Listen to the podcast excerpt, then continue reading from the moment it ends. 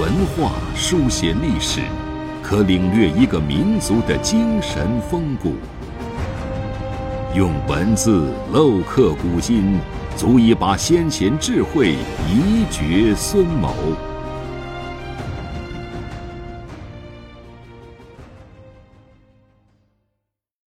欢迎收听制药 FM，每晚八点和您分享经典智慧。大家好，从今天开始，我们会用音频的方式和大家一起来学习《群书治要》和《群书治要续编》这两部书啊，可以说是中国经典里面精华中的精华。中国的经典很多。一部四库全书，如果一个人生下来就开始阅读，一直读到他去世，哪怕他活到一百岁，可能还无法读完。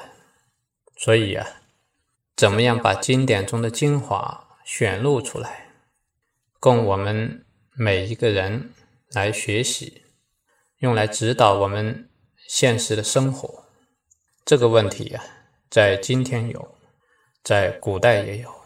在唐朝的时候，唐太宗李世民当上皇帝不久，他因为十几岁啊就跟随父亲南征北战，所以啊本该在学习的年龄没有学习，对于古圣先贤的经典啊没有了解，但是治理国家一定要学习历史，学习古人的经验，所以他就让大臣魏征等人呢。组织人员编撰了一部书，叫做《群书治要》。《群书治要》这部书啊，把上古时期到魏晋这一段历史当中啊，《经史子》里面的精华选录了出来，供唐太宗作为为政的参考。中国人讲政治啊，大学里面告诉我们：治天子以至于庶人。一是皆以修身为本，所以《群书治要》里面的内容啊，这个治不光是治理国家、治理天下，最重要的基础就是治我们的心、治我们的身。所以这部书流传一千多年以后，也是我们今天每一个人啊如何学习古人的智慧经验的一个非常好的读本。因为中国的经典太多，我们很多人啊未必有那么多时间，天天去深入研读，能够把这一部精华里面的精选的著作读完，已经很不容易了。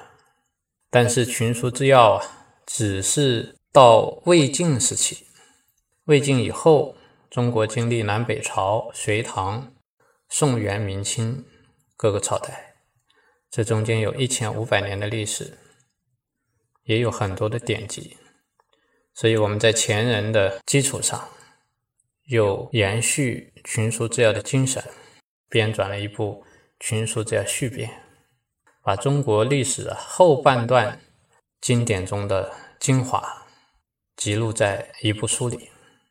前后这两部书啊，一百卷，可以说就是整个中国历史文化的精华。这一百卷。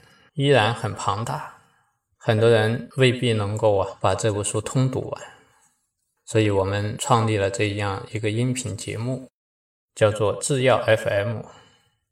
这个制药可以说是治心治身，也是治家治企，也可以延伸到治国治天下。我们每一个人在社会当中啊，其实都扮演了各种角色。怎么样把我们的角色扮演好？中国古人啊告诉我们，每个人都要敦伦敬分。怎么样才能做到敦伦敬奋呢？我们要学习浅显，如何为君，如何为臣，如何为父，如何为子，如何为夫，如何为妻，啊，这些都要去学习啊。怎么样学习？啊，我们从经典当中来学习。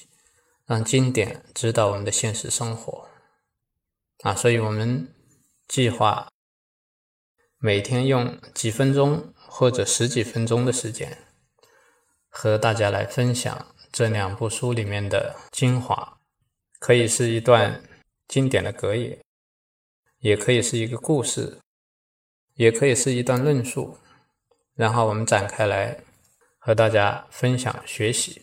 我们第一期从《群书在序编》开始，因为《群书之要》过去应该有一些读者已经有了解了。那我们先从最新出版的《群书在序编》开始，这是中间的啊，可以说是整个中国历史文化的一个中间点。然后我们分散开来啊，先把序编。学习一遍其中的精华啊，我们再回到原点啊，这样一个过程，我们来把这两部书一共一百卷里面的精华再挑选出来和大家分享。每天一点点，但是啊，我们可以积少成多，聚沙成塔。相信不断的持续学习，会对于我们如何修养自身，如何。齐家如何建设我们和谐的社会、和谐的世界，都会有所帮助。这是我们这个制药 FM 的初衷。从明天开始，我们就一起来学习《群书制药续编》第一卷的内容。欢迎大家和我一起，共同走进。中国文化的世界，走进群书制药的世界，走进古圣先贤的世界。谢谢大家，我们明天八点见。